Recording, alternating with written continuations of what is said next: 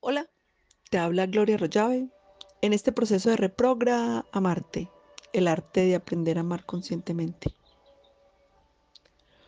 Hoy, en nuestro día número 9, vamos a agradecer por los aprendizajes que nos han permitido vivir nuestro propósito 15 y 16.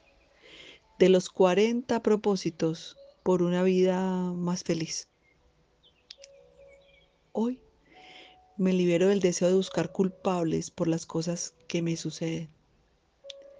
Comprendo que no existe el culpable. Nadie es responsable de lo que yo pueda llegar a pensar o sentir, ya que es el resultado de mis creencias y mis conceptos aprendidos.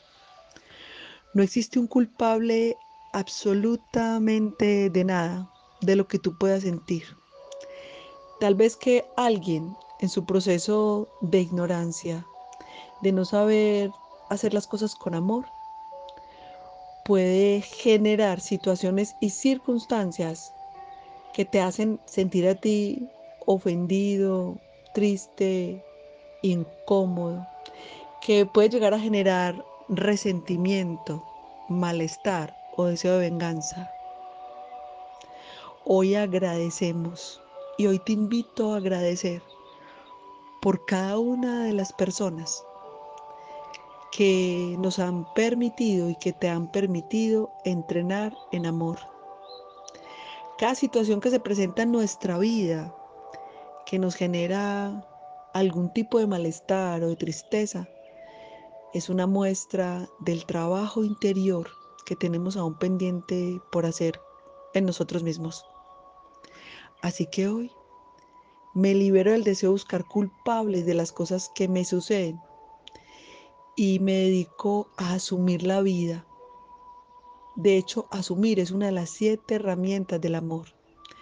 Asumir la vida es liberarme del deseo de buscar un culpable, un responsable por lo que yo pueda sentir y soltar. Nadie dijo que era fácil requiere entrenamiento y es un entrenamiento mental. Los culpables existen en tu mente. El que me hizo, el que no hizo, el que me dejó, el que me engañó, el que me mintió, la que me quitó, la que me hizo aquello, lo de más allá. ¿Qué tal sería tu vida sin ese pensamiento? Hoy agradecemos por las personas que nos permiten entrenar diariamente el músculo de nuestra paz interior y el músculo del amor por nosotros mismos, a más paz interior, a más imperturbabilidad, más inofendibles somos y más rápido comprendemos los procesos de los cuales podemos aprender. Más fácil, soltamos y tenemos menos riesgo de quedarnos atrapados en el sufrimiento o en el resentimiento. Hoy agradecemos porque ya tenemos la capacidad de tomar nuestro aprendizaje sin buscar un responsable ni un culpable. En nuestro propósito 16, me libero de la terquedad que me lleva a oponerme a la realidad que la vida me presenta. Comprendo que la única causa del sufrimiento es no aceptar las circunstancias que me permiten reconocer lo que aún me falta por comprender. Luchar contra la realidad desgasta inútilmente mi energía y mi paz. Me libero de la terquedad que me lleva a oponerme a la realidad que la vida me presenta.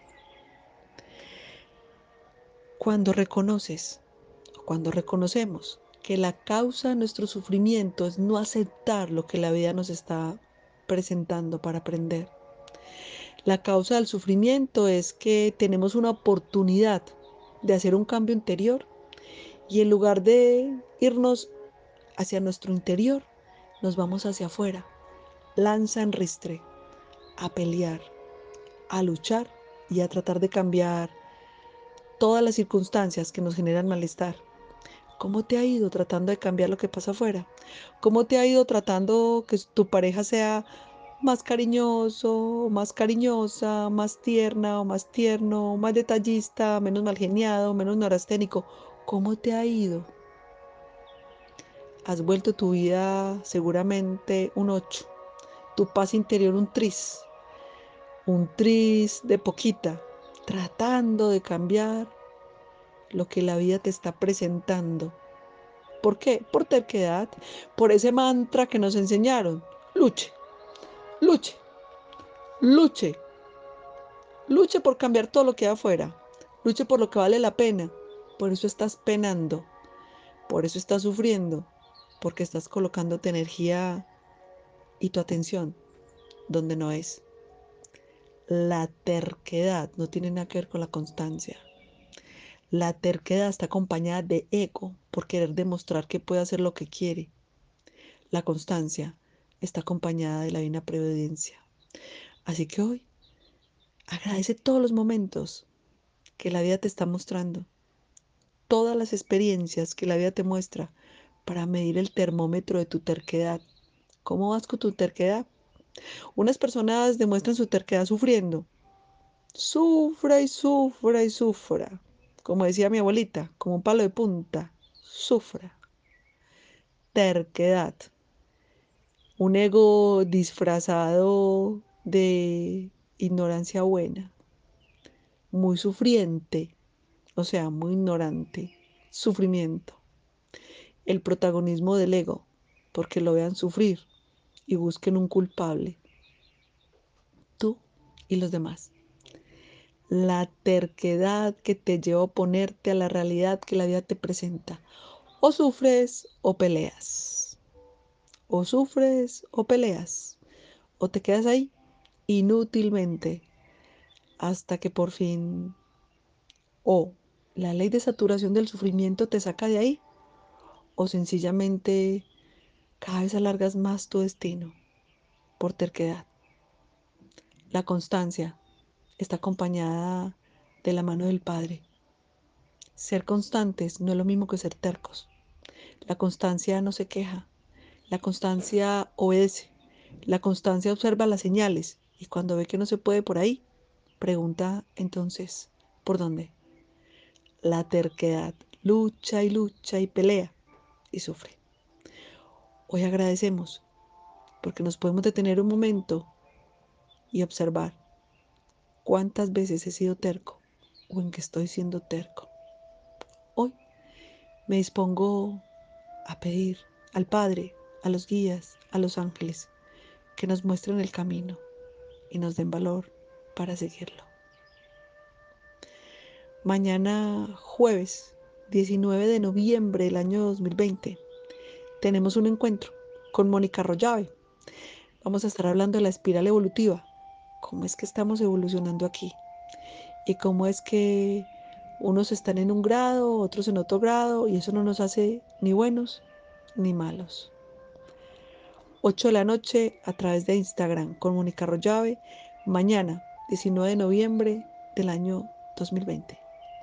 Hoy me libero de la terquedad que me lleva a ponerme a la realidad que la vida me presenta. Agradezco, porque es posible detenerme a observar. ¿Y a observar a quién? A mí. ¿Cómo está el termómetro de tu terquedad? ¿Y cómo saber cuándo de verdad eres constante y cuándo eres terco? Hoy me libero del deseo de buscar culpables por las cosas que me suceden y agradezco por la maravillosa oportunidad de asumir mi vida y hacerme cargo de mí mismo. Te hablo Gloria Arroyave. Te deseo un feliz y maravilloso despertar de conciencia.